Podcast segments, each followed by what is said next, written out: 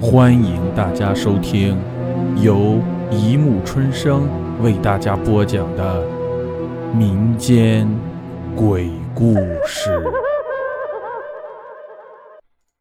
第一百三十一集。你见过她吗？她是一个女孩。为什么这样说呢？因为用漂亮、美丽。甚至沉鱼落雁或是闭月羞花都配不上她。她的美是惊艳中的惊艳，胜过西施气死貂蝉，遭杨贵妃冷眼，被王昭君嫉妒。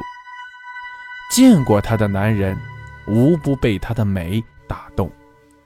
为了她，男人可以不惜一切代价豁出自己的一切。但可惜的是，他只在晚上出现，而且经常出没在午夜独自值班男人的办公室里。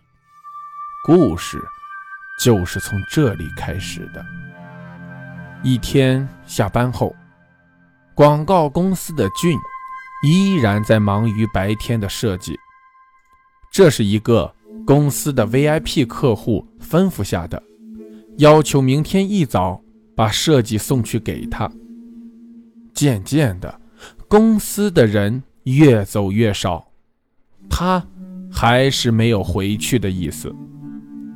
沉重的钟声哀怨地敲足了十二下。平日里熙熙攘攘的公司，此刻死一般的寂静。按照惯例，此刻的公司除了俊。应该不会再有其他人出没。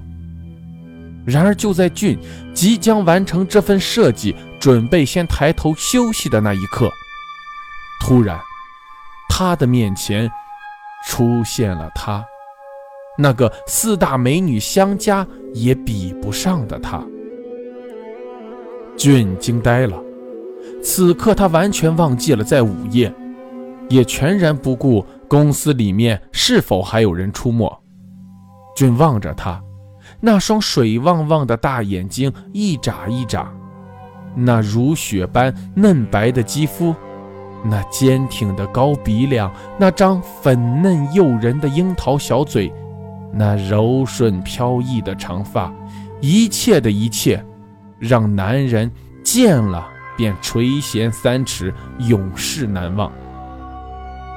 他双手杵着下巴，笑眯眯地对俊说：“帅哥，这么晚还不回家，会出事的。”俊半天才回过神，然后便满是受宠若惊：“ 你你这么美，独自出现在我这样一个陌生男人的面前，你才是应该出事的那一个。”说完。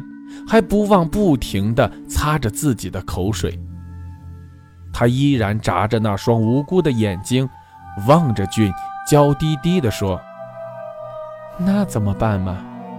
人家一个人在午夜会孤单，会害怕的。”俊听此便动了歪脑筋，说：“那就让我来安慰你吧。”说着便抓住他细嫩的小手。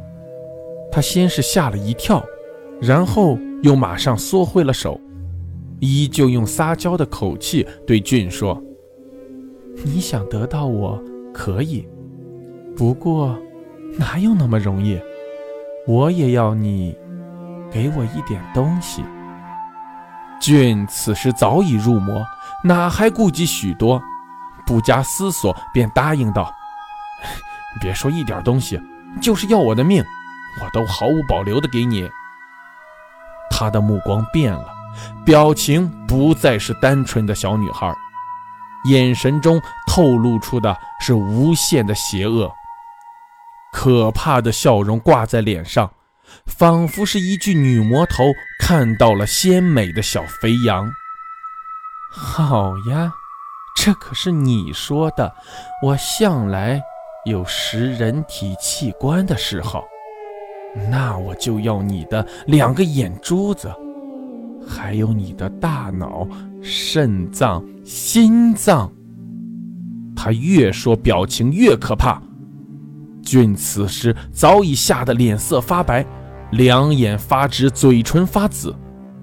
突然，他疯狂地扯掉脸上的一层皮，此刻的脸上满是血肉模糊，眼睛部分哪有水汪汪的大眼睛，只剩下两个残缺的洞。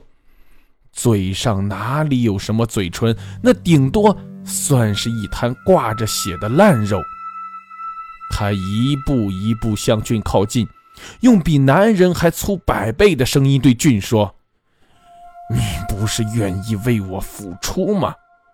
况且我又没让你死，只不过是抠出你的眼珠子，挖出你的心，拽出你的肺。俊以全身无力顶着最后一口气说：“求求求求你了，别别别别缠着我好吗？我有什么对不住的？我我改。”没等俊说完，他便大吼道。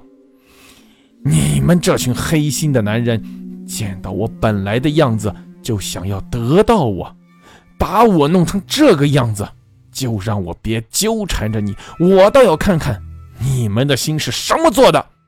说完，便把面前的俊撕成了两半，掏出了他正在跳动的心，撕成了碎片，流出了恶心的黑血，然后便满口吞下。